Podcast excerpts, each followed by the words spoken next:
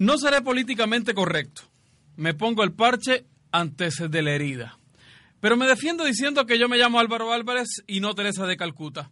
Y tal como estoy seguro le pasa a usted que me escucha, y a usted también, y a usted, aún no aprendimos importantes lecciones que nos dejó la madre, como por ejemplo poner la otra mejilla después de una cachetada. Y no seré políticamente correcto porque hoy voy a hablar del Mundial de Fútbol, lo más políticamente anticorrecto que he visto en las últimas semanas. El Mundial de Fútbol ha servido en Chile para muchas cosas más allá que para las fanaticadas y todo eso, Wilson Charry. Incluso para el oportunismo político. Joaquín Lavín, que había quedado sin maquinaria comunicacional tras el término del paseo de cuatro años que tuvo por la moneda, ese mismo palacio que quiso que fuera también de él y no logró, apareció en las redes sociales y tuiteó. Dijo, ¿quién fue el que dijo que Chile no hay clase media? 40 mil chilenos en Chile. Vaya conclusión para un ministro que nos iba a sacar de la pobreza. Y que pensábamos que ya había aprendido que una playa en el río Mapocho no convierte a los pobres en seres más dignos. El huevón no es más huevón porque el día no tiene más hora, le respondió uno de los cientos de tuiteros indignados con la frase. Este no es más huevón porque no se entrena, siguió el troleo a través de Twitter. Está pintado para el INE, le dijo otro. Comentó alguien más y así siguieron las frases y la discusión en las redes sociales. Pero el Mundial de Fútbol ha servido también para recordarnos la peor y la más vergonzosa caricatura que existe del chileno en el exterior, lanzas. Cinco lanzas internacionales de origen local llegaron a Brasil para hacer de las suyas. Junto al triunfo frente a España, la detención de cinco ladrones de escala global ensuciaron el nombre del país. Este Mundial también ha servido para darnos cuenta de otra cosa, que mientras la clase media que emocionó a Joaquín Lavín deja de comer o se endeuda con dinero plástico, que les llevará al boletín comercial, esa suerte de ahí viene el cuco, que invalida al chileno como ente servible ante la sociedad de consumo, algunos juatones de la NFP hacen la América soñando con los juatones que le dará el negocio de las pelotas. Este mundial ha servido para recordarnos, si es que acaso alguien lo ha olvidado, de que existen chilenos que joden chilenos. Cuando hay una oportunidad para cagar a alguien, no falta quien se frote las manos. 179 chilenos están en Brasil y no tienen sus entradas ya pagadas para ver el juego de fútbol de sus sueños, a pesar de haberlas comprado una empresa que incluso dicen apareció hasta en la página del CERNAP. 179 chilenos quedarán en las afueras del estadio cuando nuestra selección intente derrotar a Holanda este sábado. Lo único que esperamos, eso sí, es que no se repitan las vergonzosas hazañas de los 300 hinchas que por la mala arremetieron contra los controles de seguridad y entraron a la fuerza al estadio cuando Chile estaba por salir a la cancha contra España. O sea, tampoco esperamos que no se repita lo que hicieron los 10 pillos que intentaron o inventaron credenciales y, con identificación falsa y erguidos de orgullo, atravesaron el Maracaná hasta que la policía los detuvo. Este mundial ha servido para darnos cuenta de que las autoridades, tanto privadas como públicas, siguen postergando acciones básicas de solidaridad e integración. En un país cada vez más cosmopolita, ¿dónde vio su colega colombiana el partido de su selección? ¿Tuvo permiso como sus compañeros chilenos el día en que jugó su selección nacional?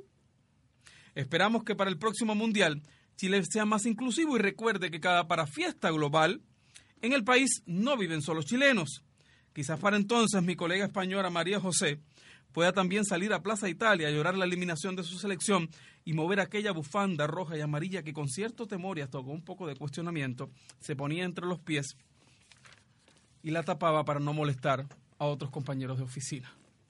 Chile está en el Mundial como muchas otras selecciones de las naciones que hoy tienen con, con nacionales compartiendo barrios y ciudades del país. Y ciertamente, muchos vibramos junto a la selección chilena, junto también a esta roja que siendo de todos, también nos pertenece a los inmigrantes. Por eso, nos apena que si Chile no gana o no llega a los finales, como puede ocurrir, y como puede en realidad, según la tendencia y las estadísticas de las que saben más los hombres del fútbol, ocurrirá. El nombre del país quedará con otros títulos menos nobles, esos que no son tan honrosos llevar, pero que nos tendrá para siempre posicionado en Google cada vez que escribamos Chile Fútbol. Tal vez la respuesta también haya que buscarla en las sabias declaraciones que el incómodo sacerdote jesuita Felipe Berríos hizo recientemente a un canal nacional. Es que además de olernos el trasero, parece que en la jauría también hay perros que muerden perros, incluso perros que muerden personas. El arco iris, las mariposas, el desierto florido, los frescos de la Capilla Sixtina, las telas de los pueblos autóctonos, el quetzal de Guatemala, el lapislázuli de Chile, el cerro de los siete colores de Argentina, la rana roja del Cauca colombiano, el pavo real, los carnavales de Barranquilla o Río de Janeiro, el show de Tropicana en La Habana, el escenario de un programa de radio. Las cosas hermosas de la vida siempre están a todo color. A partir de este instante, le ponemos color a la radio. Aquí comienza Chile a todo color.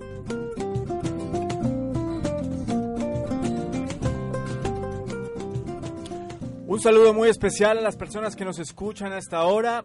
Esto es Chile a todo color, un programa que está diseñado para extranjeros en Chile, para chilenos en el exterior, pero sobre todo para los mismos chilenos, para decirles que la inmigración ha sido parte de su historia. Y si no nos creen, pues simplemente pues eh, busquen en los libros de historia, examínense los eh, apellidos, esos que deambulan por la calle normalmente, para que se den cuenta que lo que decimos es cierto. Un saludo muy especial a nuestra producción, a mm, Jorge Rizik, a Juan Vázquez, a Juan Lizama, que hace posible este programa. Y también, obviamente, a nuestro control eh, master, Gonzalo, que está detrás del vidrio sonriéndonos. Un saludo muy especial para él. Y un saludo también para mi compañero Álvaro Álvarez, hola. ¿De ¿Cómo está Wilson Charry? ¿De qué se ríe, Álvaro? Evidentemente usted se dio cuenta que el fútbol fue un pretexto para un comentario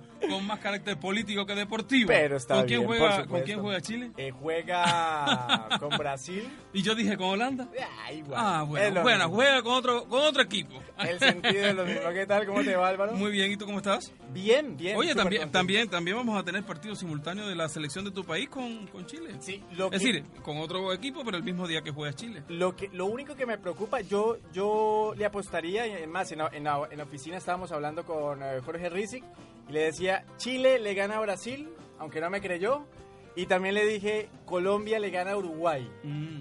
Pero lo que me preocupa de esos dos resultados, Álvaro, es que el eh, próximo encuentro sería Chile-Colombia. Mm.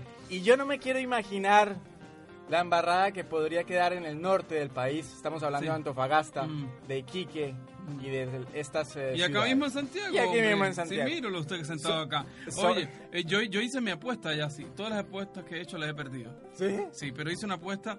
Es que mm, en donde trabajo, eh, eh, todo el mundo está tan emocionado con esto del fútbol que no se habla de otra cosa. Y entonces, para no ser menos, tuve que apostar. Cuando Chile y España aposté que España ganaba, sí. Me querían sacar de la oficina. Eso está bien. Aquí comienza Chile a todo color. Continúa en Radio Juan Gómez Millas, Chile a todo color.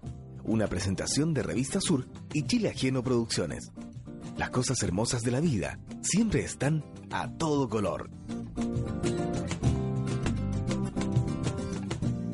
Y como nuestra producción siempre, siempre nos trae invitados importantes porque tocamos temas importantes, Álvaro, hace ocho días usted eh, en la introducción, ¿ya?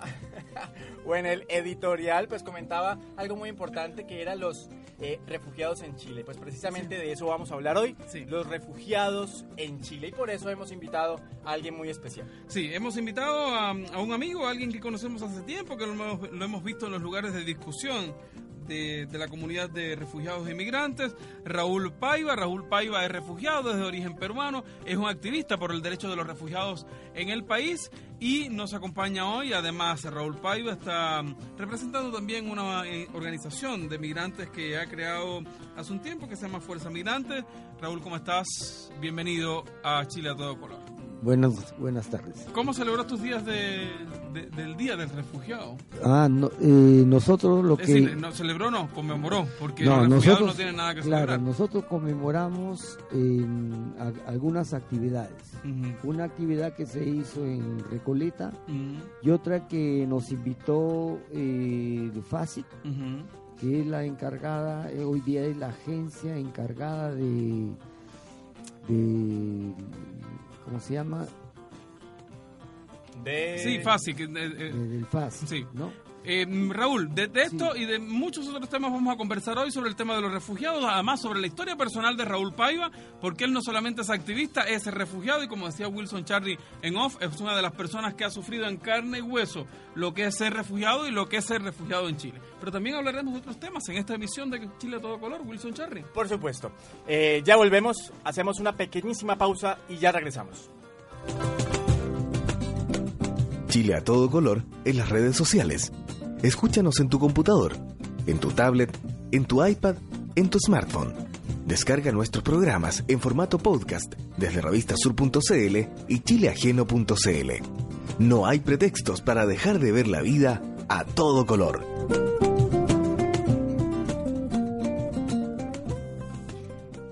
Y Chile es a todo color porque hay un inmigrante escocés que se llamó Colin Powell.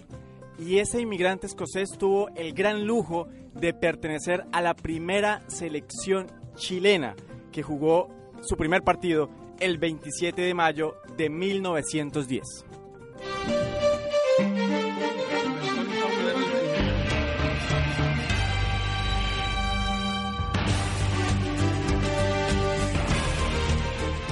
De refugiados hablamos en esta emisión de Chile a todo color con el invitado que habíamos presentado hace algunos instantes, Raúl Paiva, que es el secretario general del partido Gana Perú en Santiago de Chile y considerado también uno de los voceros de los migrantes y refugiados en el país. Yo le decía usted representante de Fuerza Migrante. Hace algún tiempo me encontré con Raúl en unas reuniones del Congreso Nacional y me dijo que estaba creando esto de Fuerza Migrante.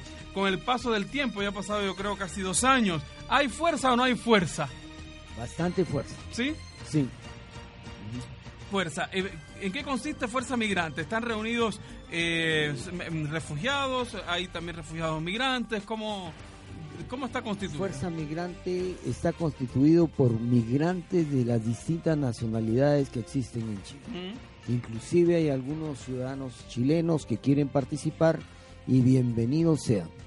Se ¿no? trata de Eh, integración, por supuesto. Exacto, ese es el objetivo, ¿no? La integración en la práctica, porque realmente somos pueblos y como pueblos tenemos que juntarnos y avanzar más que todo en lo que siempre hemos hablado, la unidad de los pueblos y avancemos a la unidad de, de nuestra América. Raúl, ¿en qué año llegó usted a Chile y bajo qué condiciones? Recordemos las razones por las cuales que la convirtieron a usted en un refugiado. Eh, yo llegué en 1992. 1992. Cuando estaba don Patricio Elwin, llegaba con la O democracia. sea, usted, usted llegó casi con, con la democracia a Chile. Llegué con la democracia, ¿no? Mm. Y eh, ahí conocí la democracia también. Ahí la conoció, así, porque venía de llegué, un régimen en Perú. Venía, el problema era el siguiente. En Perú, eh, yo era dirigente nacional de los docentes universitarios del Perú. La Usted FENDUC- profesor. La FENDUC, sí, yo era profesor universitario.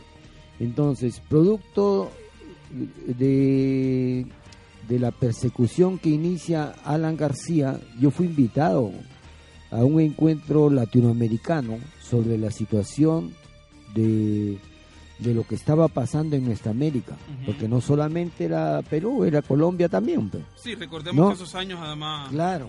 Entonces fue ahí donde, este, cuando regresé, fui, fui acusado de agente del terrorismo internacional por mi amigo, este, ¿El presidente? sí, ¿Alan García? por- no, por mi presidente, este, El anterior a Alan, ¿quién fue? Su presidente. Fujimori. Ah, Fujimori. bueno. El, el Fujimori. tristemente célebre Sí, Alberto pues. Fujimori. don Fujimori. Bueno, yo lo había conocido como rector, él era rector y yo fui rector también de una universidad y, y bueno, trabajábamos bien hasta que el hombre, ¿Eso fue en qué año, don Raúl? eh, en- desde el 90, Desde el 90. sí. Entonces, cuando yo vuelvo, eh, soy detenido.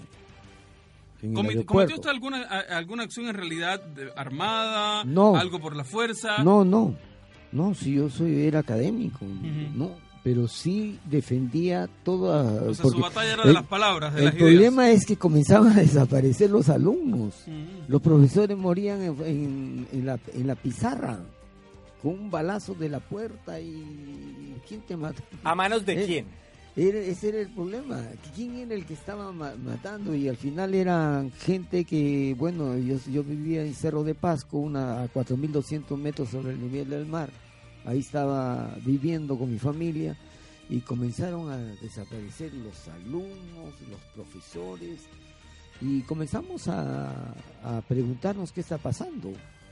Y, encontramos de que había gente ya del ejército, del ejército peruano, que estaba vigilándonos. Eh, eh, eh, supe de que estaba en la lista de los de los que eran considerados terroristas y bueno yo enfrenté todo este tipo de cosas junto a los profesores universitarios O sea, sufrió usted eh, una persecución, digamos. Sí, el- pero ah, eh, entonces yo tuve que abandonar esa zona y me vine hacia el norte con mi familia nuevamente porque volaron la casa. Mm. La volaron. Yo fui invitado a la ciudad de Trujillo, hacia el norte de, Tru- de, de Lima, y para un evento de especialidad, de especialidad de estadística. Había un congreso nacional. Y cuando yo este llego a, a, a la, a la casa de donde yo vivía, me avisan de que mi casa había sido volada en la noche. Ya no volví. Obvio. ¿Y su familia? Su familia, don Raúl. ella vino con, conmigo, vinieron a, a- a Trujillo. Y afo- pero afortunadamente su familia en ese no. atentado que le hicieron No, no. no o sea, sufrió ningún... No, nada de eso. Entonces a mí este, me detienen en Chiclayo, en una universidad donde habíamos ganado las elecciones. O sea, yo cuando, yo cuando era estudiante este, estudié en Trujillo.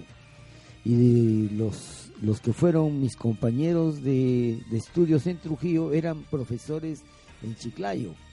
Entonces el viejo dirigente llega a Chiclayo y me convierto en rector en la, u- en la universidad y comienzo a trabajar el tema el tema que había de estudiantes desaparecidos. Mm. Pero teníamos algunos este, amigos dentro del Congreso y comenzamos a responder, a organizarnos, a, a- a defendernos, a cuidarnos.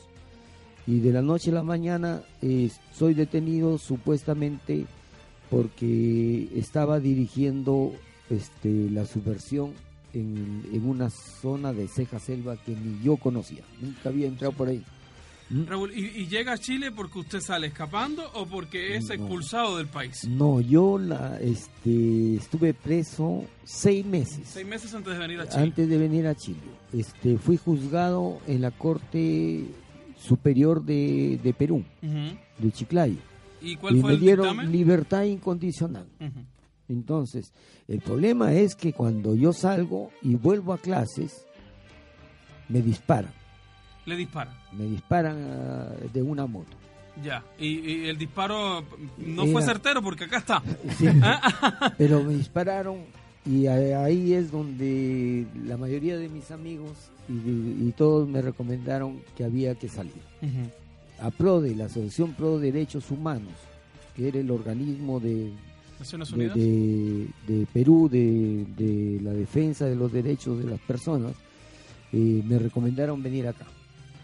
Eh, Y así con- llegó en el año 1992 a Y- Chile. Y me encontré con, curiosamente, ¿no? Llego a, a una iglesia italiana en Bustamante 180. Ahí, De Iglesia Latinoamericana de Ah, Migrantes. perfecto. Que conocemos hemos, también. Wilson Hemos hecho varias notas ahí. a- O ahí, sea, y que ha ayudado a muchos ahí migrantes. llegué y me encontré con una cantidad más o menos de unos 160 este, niños que habían perdido sus padres, la mayoría este,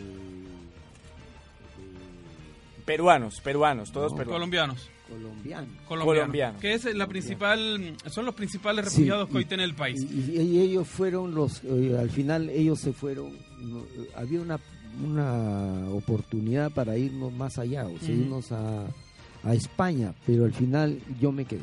Ya. Los niños le hicieron. Los, los- sí, había de verdad que era tan impresionante ver niños que se habían perdido a su mamá, su papá, y estaba la abuela ahí nomás. Y ahí usted pensó entonces que lo que le había pasado en Perú tal vez no era tan terrible y que habían otros que estaban necesitando. Entonces ahí eh, comenzamos a organizar eh, a los, a los este, migrantes. No sabíamos cómo arreglar los papeles, y no había trabajo, estaba regresando, ¿no? La democracia llegaba a Chile, ¿no? Entonces primeros eran los, los de casa.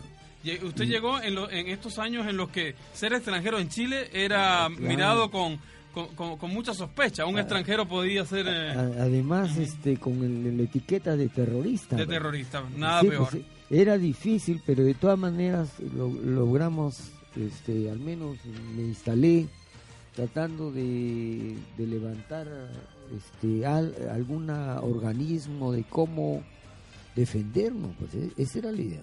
Esta es la historia de Raúl Paiva, nos la ha contado en primera persona, es historia de refugiado, cómo llegó al país desde Perú. Raúl Paiva, que es uno de nuestros invitados en esta jornada en la que hablamos de refugio, refugio en Chile, y Raúl, tal como lo habíamos dicho, es secretario general del partido Gana Perú. Solo una pregunta antes de ir a una pausa, eh, Raúl, porque usted mm, dice que es secretario general del partido Gana Perú, pero en, en Chile tengo entendido no, no pueden haber representaciones de partidos políticos. No, no, ¿ah? no. Eh, nosotros somos Fuerza Migrante, y, tenemos el Comité de Refugiados Peruanos en Chile. Ya.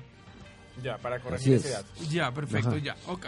Entonces, Fuerza Migrante, Comité de Refugiados Peruanos en Chile, Raúl Paiva, la historia que contamos hoy, que representa también a muchos que salen de sus países no porque han decidido o porque lo han querido, sino porque otros han obligado a tomar este tipo de decisiones que al final ha llevado a que las familias, no solo en Perú, no solamente en Chile, no solamente en Cuba, en muchos lugares del mundo, mm. terminen divididas por todos los continentes. Esto es Chile todo color. Seguimos a esta hora en la radio.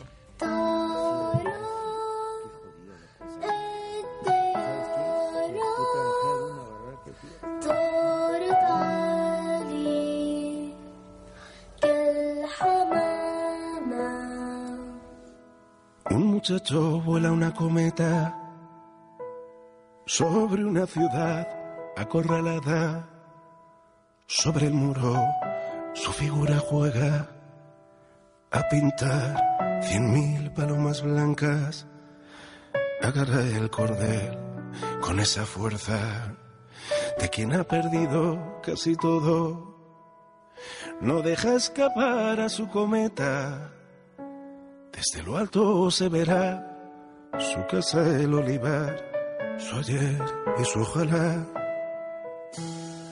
Un hombre vigila la cometa, levantando su mirada al cielo. El futuro es solo una promesa y el hogar tan solo es un recuerdo. Lejos de su casa, un hombre espera que le salven del silencio. Flores de papel el aire lleva y bajo los escombros tirita aquella estrella que marca su retorno. Luces errantes en tierra extraña, sombras del pasado, memoria incómoda y frágil, nuestro legado me existo, sueño y respiro aunque algo cansado. Llevaré hasta tu casa ramas de olivo en mis manos. Futuro aplazado, duro camino del refugiado. Luces errantes en tierra extraña, sombras del pasado.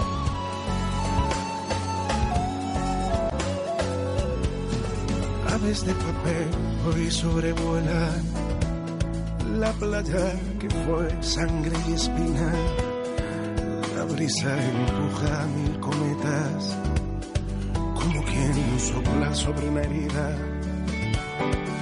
Agarra el cordel con esa fuerza de quien ha perdido casi todo. No deja escapar a su cometa lo se verá. Su casa el olivar, su ayer y su ojalá. Nada saben de olvido y fronteras, el viento que enreda tu cabello. Y entre nubes mecen las cometas que pintan de colores el cielo. Como un ave que siempre regresa lugar en que nacen los sueños. Vuela en lo alto mi dulce cometa y se abrirán mañana el corazón la senda que lleva hasta tu casa. Luces errantes en tierra extraña, sombras del pasado, memoria incómoda y frágil, nuestro legado. Mírame, existo, sueño y respiro, aunque algo cansado.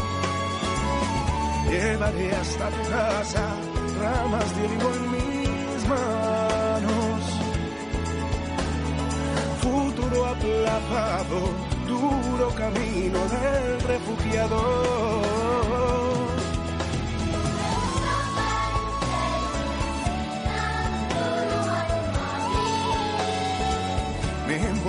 Incómoda y frágil, camino a tu lado.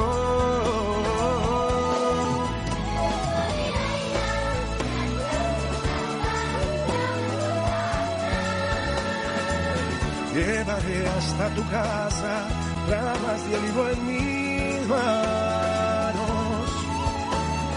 Futuro aplazado, duro camino del refugiado. Errantes en tierra extraña, sombra del pasado.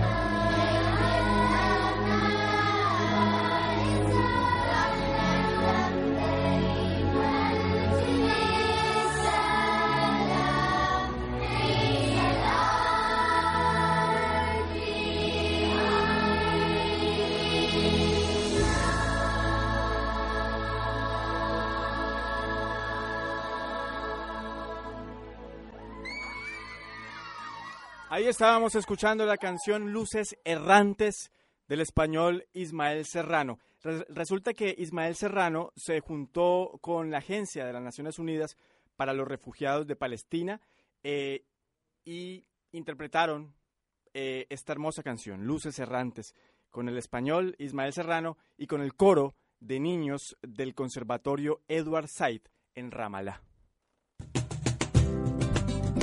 Chile a todo color. Pintamos el país de banderas, de colores, de acentos, de culturas. Juntamos el mundo en Chile.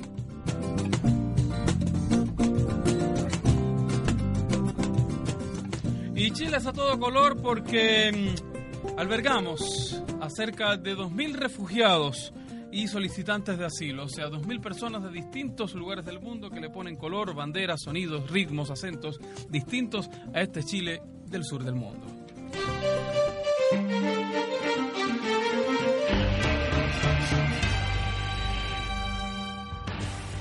Y seguimos conversando en Chile a todo color el tema de los refugiados en Chile y por eso hemos eh, invitado a Raúl Paiva. Eh, pues quién más, Álvaro, que Raúl Paiva que ha sufrido en carne propia lo que es el refugio, pues el desplazamiento forzoso además. Sí, y nos quedamos conversando con Raúl de su experiencia de cómo llegó en el año 1992 a Chile. Pero llegó a Chile un refugiado en una época difícil de transición, donde las prioridades del país también eran otras, donde el país y sus locales se estaban recomponiendo también de un momento traumático de su historia local. el término de la dictadura de Augusto Pinochet y la llegada de, de esa democracia, digamos, de la transición hacia la democracia, ese proceso que, que dicen algunos que ya terminó y otros que yo creo que todavía, porque mientras que nos sigan gobernando muchas leyes aprobadas a puertas cerradas en la moneda antes de que los milicos dijeran adiós, yo creo que todavía seguimos en transición. En esos años llegó Raúl Paiva a Chile, profesor, docente universitario, con prestigio, experiencia universitaria, y me decía Raúl en, en off, eh, Wilson, tuve que irme a trabajar a una barraca de fierro. ¿Por qué Raúl Paiva? Porque necesitaba trabajar porque mi familia se quedó en Perú. ¿no es cierto? Y había la intención de, de juntarnos o esperar cómo iban los, las cosas en Perú. Y yo entré a una barraca de fierro, ¿no? Y hubo problemas y ahí comencé a sufrir la discriminación. Porque en esa barraca había una señorita que atendía y era cajera. ¿Y era? Cajera. Cajera. Y como yo soy matemático, sabía matemática, había bastante gente que llegaba para, para arreglar su, su techo, esas cosas, sus fierros. Y yo le decía, mira, cómprate esto de un medio, esto de acá, ¿no? Porque era fácil para mí y ella Claro. se, se quejó ante el jefe. ¿Y ¿Sabe qué le? Ese peruano está corriendo a la gente.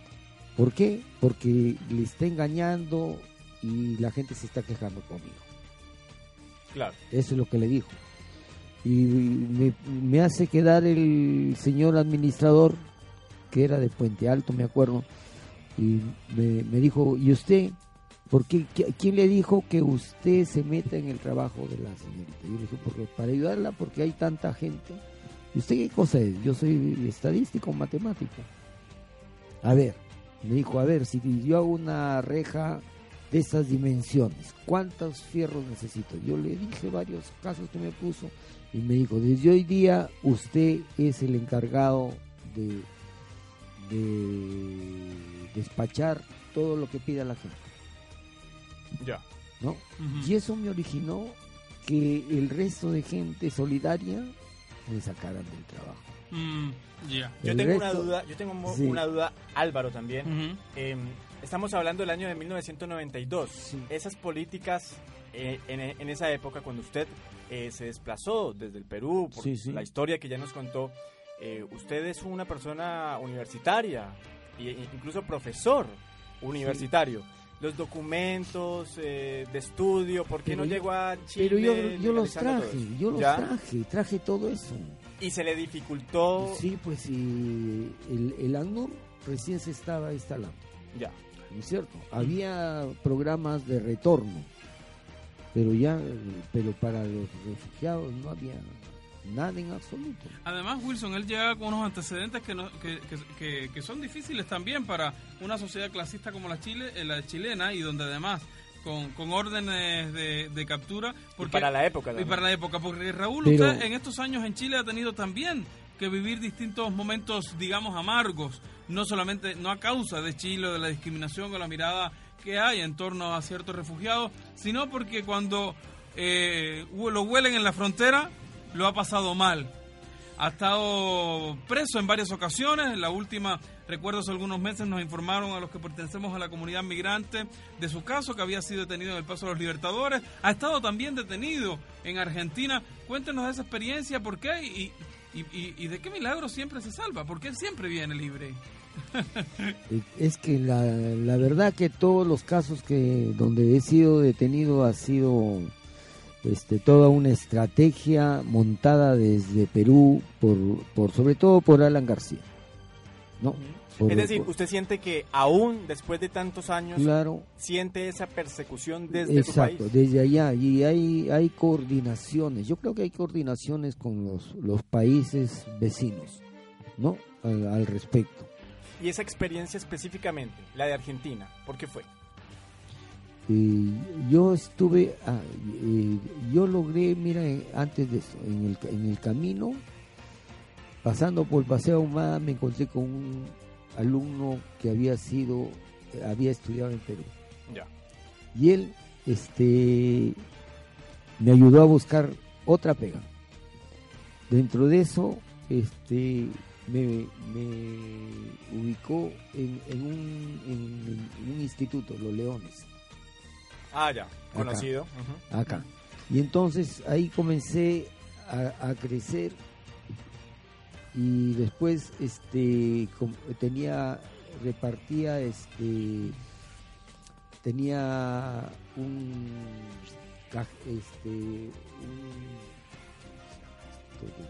Eh, un... que, que reparte cartas, ¿cómo se llama? Un cartero. Un cartero. Ah, un cartero. Un cartero particular. Y en ese, y como iba a diferentes lugares, porque también se, se, se entregaba la máster, todas las tarjetas las, las, las también las mandaba, llegué a la Universidad de Chile. Perfecto. Y ahí había un aviso de maestría en bioestadística. Y yo soy estadístico. Y aplicó Entonces, ahí. Yo hablé con el director de, de la carrera y me dijo, si tú consigues ciento no sé cuántos mil pesos, y todavía me esperó, y yo comencé a estudiar ahí. Ya. Comencé a estudiar en, y dejé todo porque logré ganar una beca. Mm. Una beca a través de los que estaban retornando, que había sobrado, me dieron una beca. ACNUR. Agnus. Y estudié la mae- maestría en bioestadística En la Universidad de Chile. en la Universidad de Chile. Perfecto. Me queda debiendo, después de la pausa, don Raúl, eh, lo que le pregunté, lo de Argentina. ¿Por qué estuvo preso en Argentina? ¿Le parece? Ah, sí. Y en el paso de los Libertadores. En el paso, los libertadores. Ah, Nos la que- ul- nos- nos Esa fue la última. Sí, la última vez. Ah, Lo vamos a conversar a la vuelta también. Además, vamos a hemos hablado de la experiencia de Raúl, pero también queremos conversar acerca de qué es lo que pasa hoy con los eh, las personas que él representa, con los refugiados que llegan a Chile. ¿Cómo es Chile hoy de amable o poco amable? ¿Cuál es la situación hoy para los refugiados? ¿Cómo viven los refugiados que hoy están llegando al país? Esto es Chile a todo color. Hablamos eh, de refugio y hablamos de historia de vida en este programa en el que compartimos, que compartimos Chile y los colores. Mira la vida de una manera distinta. Las cosas no son ni tan blancas ni tan negras. Las cosas son a todo color. Álvaro, ahora que estamos hablando de fútbol, eh, le cuento que Chile es a todo color porque hay una jugada muy famosa mundialmente que se llama la chilenita, que es cuando el Mm. jugador de espaldas levanta las piernas Mm. y mete el gol. ¿cierto? Eso de chilenita y levantar las piernas no me parece nada futbolístico Resulta, a mí. resulta ¿Eh? que esa jugada mundialmente conocida como la chilenita la eh, trajo o la, o, la, o la inició un español que se nacionalizó chileno. Estamos, porque se ríe Álvaro? Estamos hablando de Ramón Unzaga. Chile es a todo color.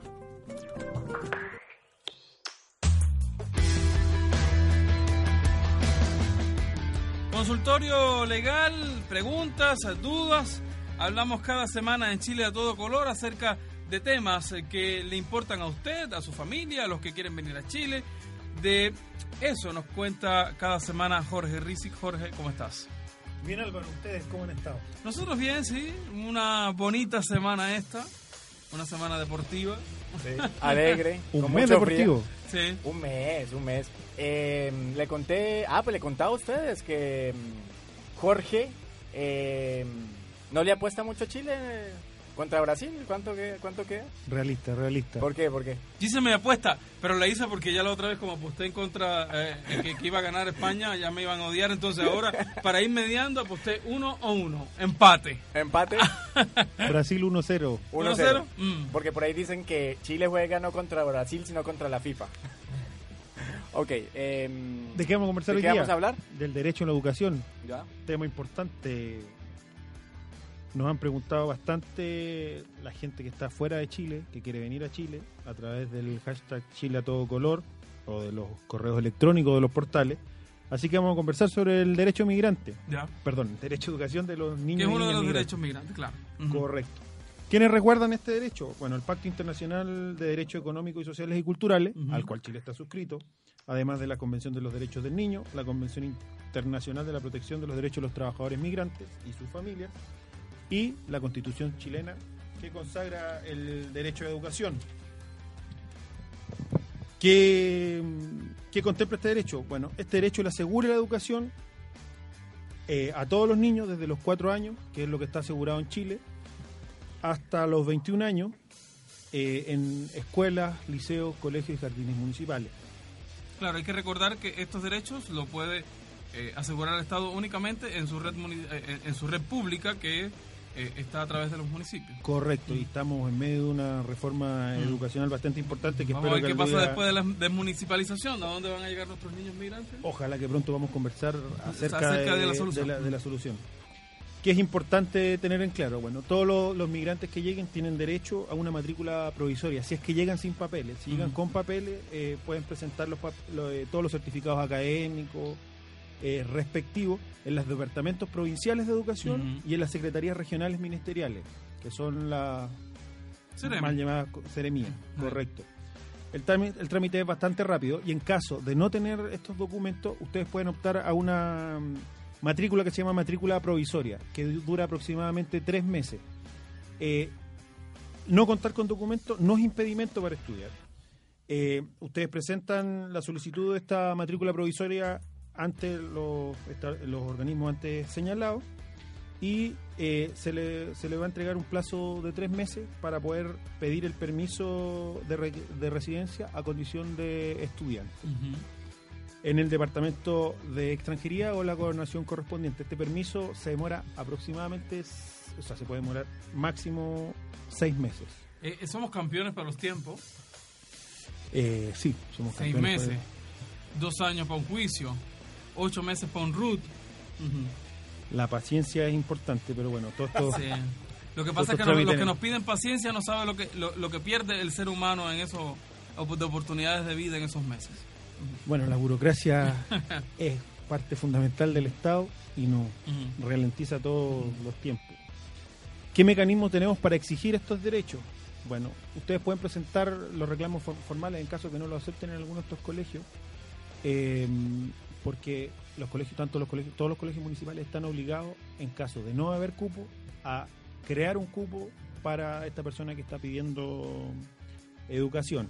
En caso que este cupo no se cree, ustedes pueden presentar una carta de reclamo al director o sostenedor del establecimiento educacional y también a la Oficina de Atención Ciudadana Municipal.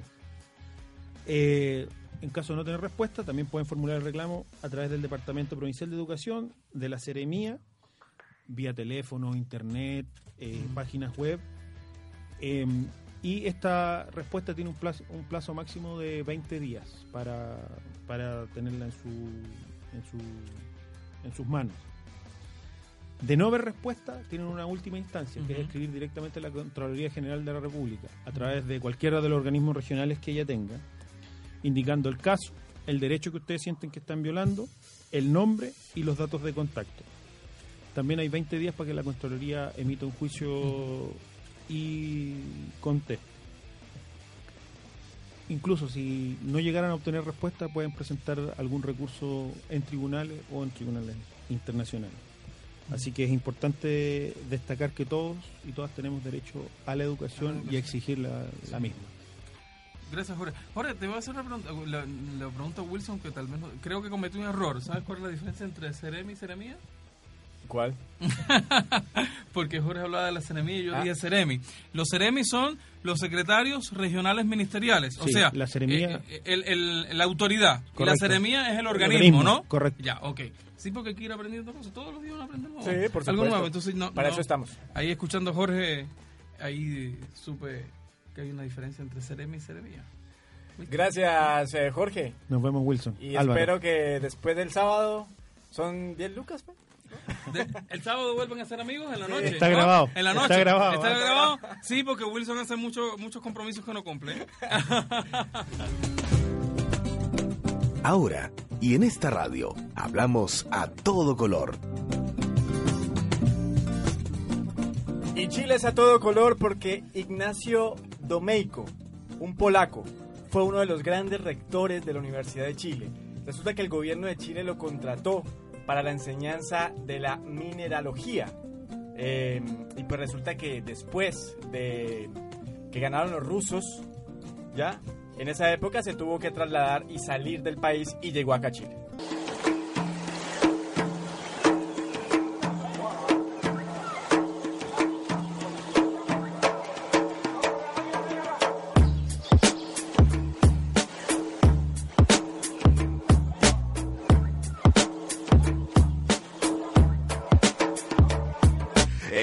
Porque en mi tierra natal las cosas van mal, la violencia y la pobreza avanzan a un ritmo mortal.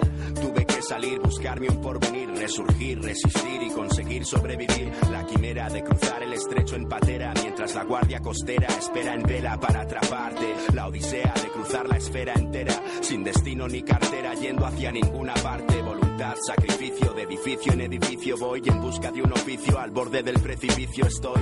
Un trabajo que me saque de aquí abajo, darle a mis hijos cobijo, demostrarles quién soy. Me peleo con sus ganas y con su hipocresía. Me peleo cada día con su ley de extranjería. Me peleo contra aquellos que sienten mi raza como una amenaza. Esos que meten baza y me rechazan. Tú no eres más que yo, no eres más que yo. Así es mi lucha y cuando mi jefe me explota, ¿quién me escucha? Sin papeles no hay trabajo y sin trabajo no hay papeles. Espiral extraña y España me atrapó en sus redes. ¿Qué puedo hacer?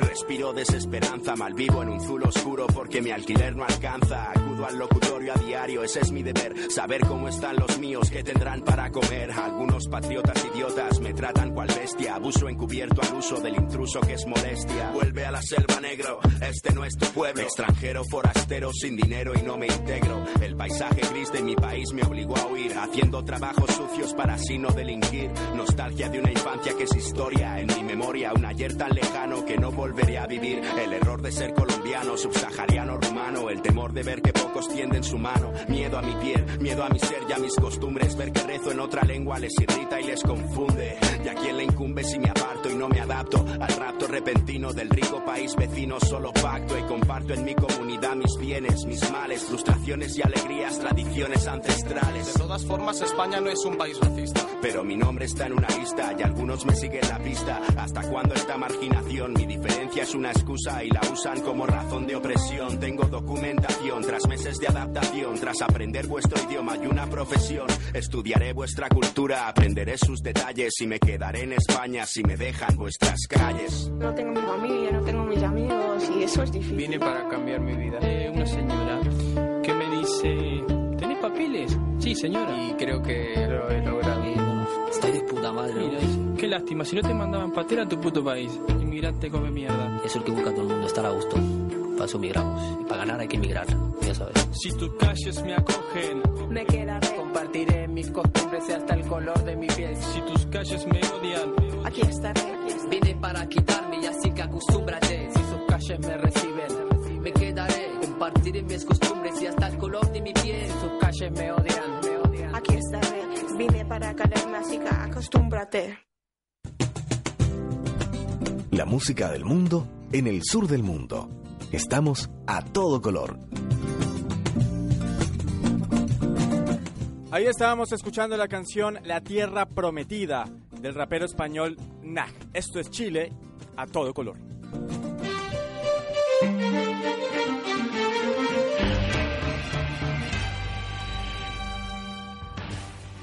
Y en Chile a todo color, Álvaro, seguimos conversando de los refugiados en Chile. Y estamos hablando con Raúl Paiva, Raúl Paiva que es refugiado peruano, docente, que está en Chile desde hace muchos años y hablábamos de, de que a veces ha tenido algunas experiencias ahí poco agradables cuando ha sido tomado prisionero en el Paso de los Libertadores la última vez. ¿Qué pasó la última vez que lo tuvieron cinco días en el Paso de los Libertadores?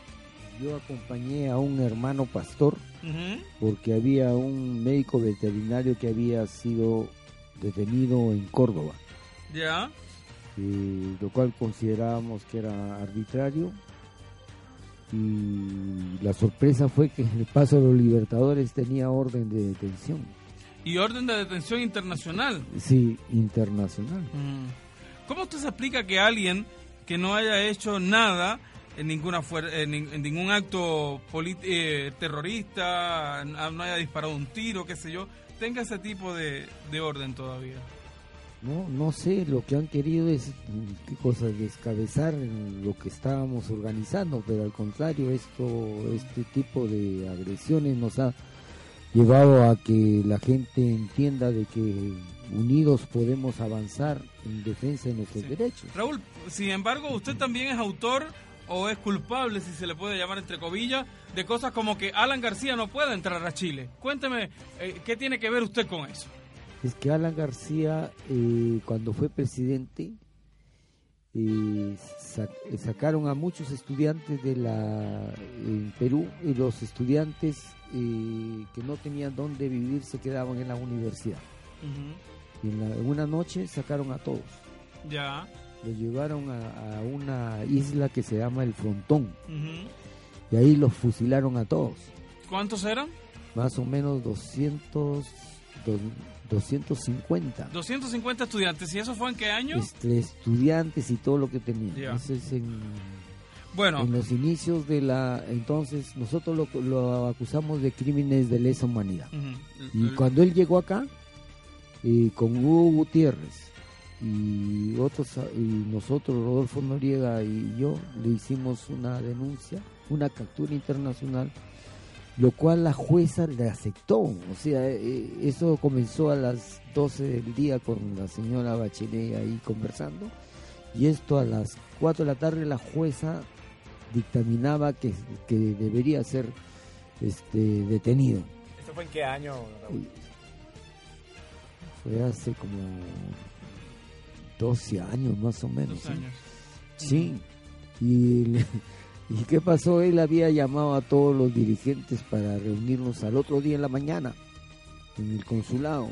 Él se fue en la madrugada, Mm. Alan García. Y de ahí ya, ya, ya no ha vuelto por acá, ¿no? Si vuelve, puede quedar. en- Tiene orden de captura. Tiene orden de captura. Exacto. Él Ra- tiene orden de captura. Raúl, eh, hablábamos de, de cuán amigable es o no Chile hoy para los refugiados. El problema es que hay, hay este, ¿qué te digo? Hay, hay el, este, ¿qué te digo? Poco conocimiento de lo que significa ser refugiado, ¿no? Este, ¿qué es estamos es? hablando de que hay, hay un bajo número, estamos hablando de unos eh, 2.000 eh, entre solicitudes incluso. Entonces, Pero- esa figura del refugiado pero- no está muy asociada a la gente. Pero mira, y- yo creo que es mucho lo que dicen, ¿no? O sea, ¿usted Eh, cree que es más? No, eh, son menos. Menos, menos de menos, menos de dos mil. Lo que pasa yo es que creo. Álvaro, 2.000 son con las solicitudes incluyendo. Son solicit- seg- según la ACNUR, son las cifras públicas que tiene, en Chile hay entre refugiados y solicitantes de asilo, porque hay que decir también que hay muchos solicitantes de asilo a los que Chile no le entrega la categoría de asilo político. El problema es ese, que Chile ha firmado compromisos a nivel internacional que no los cumple, Mm. ¿no es cierto? Porque Sí. el, el problema es de la gente cuando entra, no existe, no hay programas, no hay nada. Oiga, nosotros nos han golpeado, hemos sido víctimas de agresiones en, en Perú, corriente eléctrica, a mí me pusieron corriente eléctrica, hubo una serie de, de cosas, entonces nosotros hemos pedido que el- deberíamos nosotros poder ser atendidos en el price, Mm. ¿no? En, en- en lugares donde realmente necesitamos que nos, nos ayuden. Lo otro es el compromiso que ha habido de, de ayudar, o sea, de proteger a los a los refugiados y aquí a nadie se protegen. Los que se protegen son los que los que reciben las ayudas y al final Claro. ¿De no- qué tipo no- de protección estamos hablando, De- Raúl? ¿De protección eh, de, de- de ayuda económica? ¿De, qué tipo de, protección? mira, sobre todo el problema de, cuando tú llegas no sabes ni dónde, ni dónde te va. o sea, Orientación, no hay nada, no hay en absoluto. Mm. O sea, no hay ni siquiera un programa que te diga, mira, tú vienes y a- acá te, te vas a quedar por unos días para que busques. No hay nada de eso. Raúl, yo leí hace algunos días que ustedes emitieron un boletín donde agradecían el cambio de actitud de las autoridades de Chile. Parece que este nuevo gobierno los ha recibido en el Palacio de la Moneda o al menos han podido conversar con autoridades. ¿De qué se trata ese reconocimiento, ese agradecimiento que hacían públicamente ustedes al cambio de actitud del gobierno? Es la, la actitud que tiene el director de extranjería. El director de extranjería. Sí, él es un... ¿Han sido invitados a Al, conversar? al menos sí nos ha llamado a conversar, a ver algunos problemas eh, y ver salidas, sobre todo eh, que permitan vivir tranquilamente en el país y poder contribuir a lo que a- al desarrollo que, que estamos y lo seguimos haciendo. Nos nosotros, van ¿no? quedando, Raúl, unos minutos de conversación Sí. antes de la Sí. despedida. Ajá. Y yo quisiera hacerle una pregunta que lo he comentado otras veces. De hecho, la Ajá. semana pasada en un comentario yo lo hacía. Yo he visto reiteradamente cómo ciertos migrantes no miran bien a los refugiados.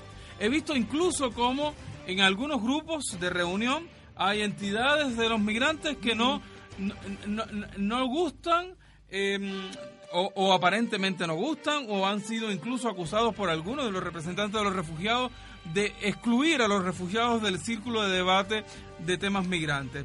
¿Es una sensación que ustedes comparten como refugiados?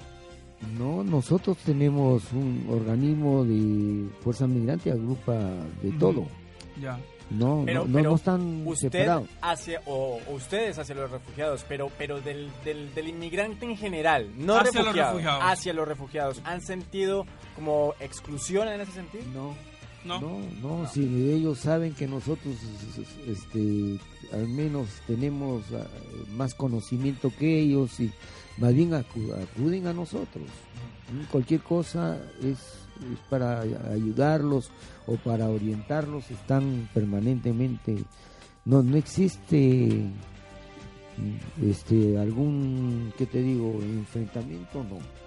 Y además de política, de terrorismo, de refugio, en este programa hablamos de varias cosas. Vamos a hacer una pausa, Raúl, Ajá. antes de despedirnos y agradecerle, por supuesto, la visita. Nosotros seguimos, Wilson.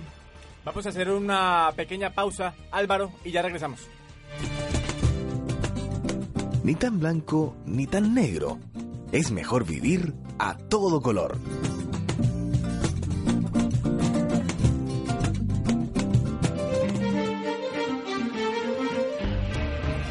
Ok, continuamos en Chile a todo color a través de los micrófonos de Radio JGM. eh, Juan Gómez Milla de la Universidad de Chile. Álvaro, hay una hay un proyecto muy importante un muy importante que tiene que ver eh, con lectura. Se llama Lecturas de Migrantes. Y para que nos eh, hable de ello, tenemos eh, en línea telefónica a Rodrigo Arenas. Y lo saludamos hasta ahora. Rodrigo, ¿qué tal? Hola, hola, ¿cómo están? Buenas noches. Buenas noches. Bueno, decir que Rodrigo es magíster de literatura de la Universidad de Playa Ancha y que además eh, va a presentar el ciclo Lecturas Migrantes en la Biblioteca de Santiago. Rodrigo, ¿cuándo comenzamos con este ciclo? El ciclo empieza el 6 de julio, que es día domingo. Eh, la actividad esto es- va a ser una serie de, días domingos desde el 6 de julio hasta el 14 de septiembre, de 3 a 4 y media. O sea, eh, todos los domingos a partir del 6 de julio, estamos todavía con tiempo para que nuestros auditores vayan haciéndose su agenda. Desde el domingo 6 de julio vamos a tener este ciclo de lecturas migrantes. ¿Qué está previsto, qué tienes pensado, Rodrigo, hacer estos domingos? Lecturas migrantes, pero migrantes desde el punto de vista de la temática, desde el punto de vista de los actores que fueron, de los autores que fueron migrantes. ¿Qué es lo que tiene previsto realizar eh, el magíster de literatura en este ciclo?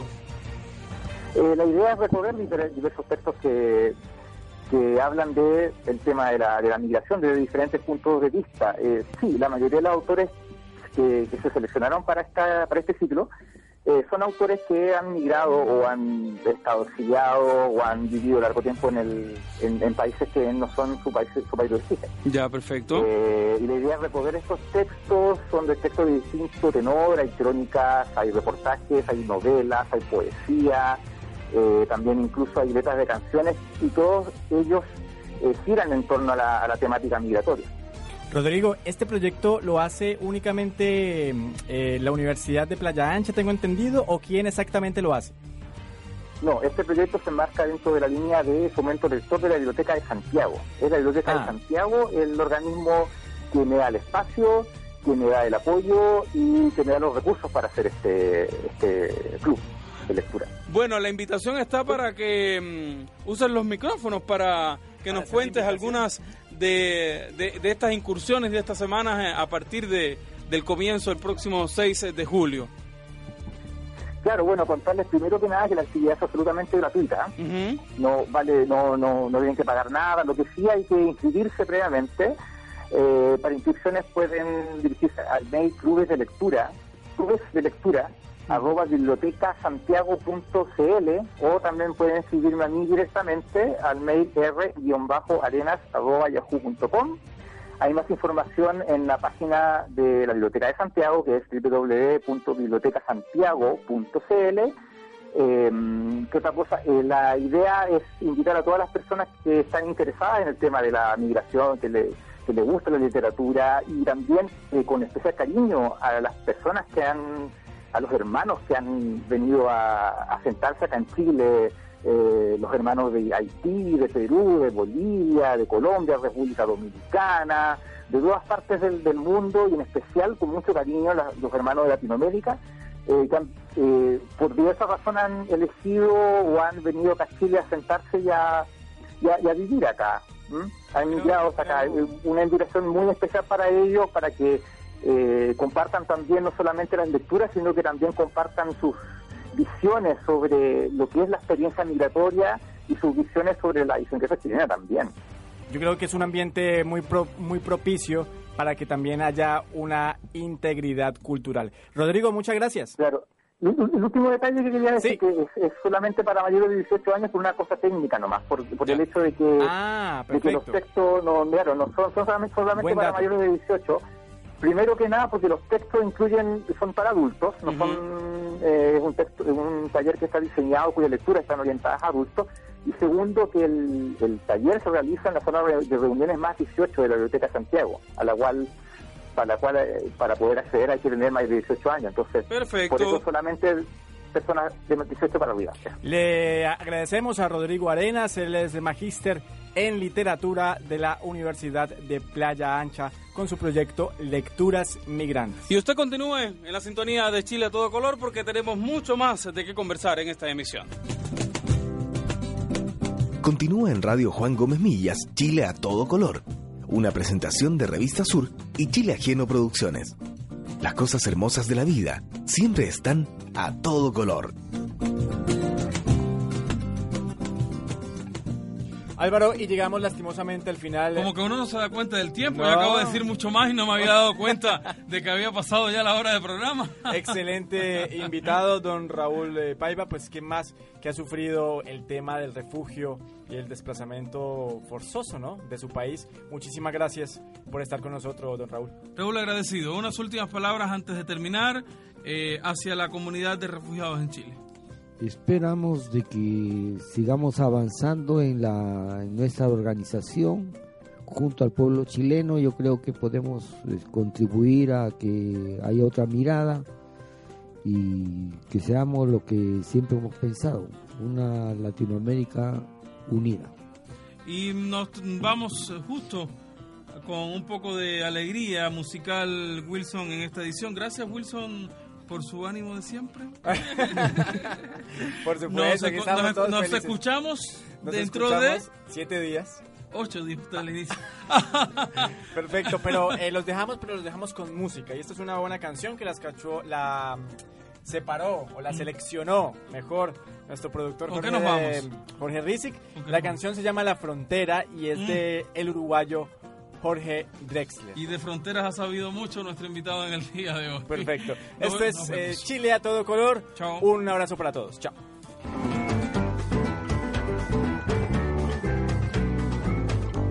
Yo no sé de dónde soy, mi casa está en la frontera. Yo no sé de dónde soy, mi casa está en la frontera y las fronteras se mueven como las banderas. Y las fronteras se mueven. Mi patria es un rinconcito, el canto de una cigarra. Mi patria es un rinconcito, el canto de una cigarra. Los dos primeros acordes que yo supe en la guitarra. Los dos primeros acordes que yo supe en la guitarra. Soy hijo de un forastero y de una estrella del alba. Que si hay amor, me dijeron. Que si hay amor, me dijeron, toda distancia se salva. Oh, oh, oh.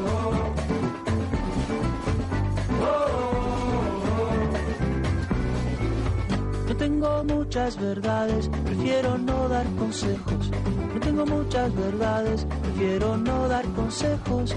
Cada cual por su camino, que igual va a aprender de viejo. Cada cual por su camino, que igual va a aprender de viejo. El mundo está como está, por causa de las certezas. El mundo está como está, por causa de las certezas. La guerra y la vanidad comen en la misma mesa. La guerra y la vanidad Soy hijo de un desterrado y de una flor de la tierra. Y de chico me enseñaron las pocas cosas que sé del amor y de la guerra.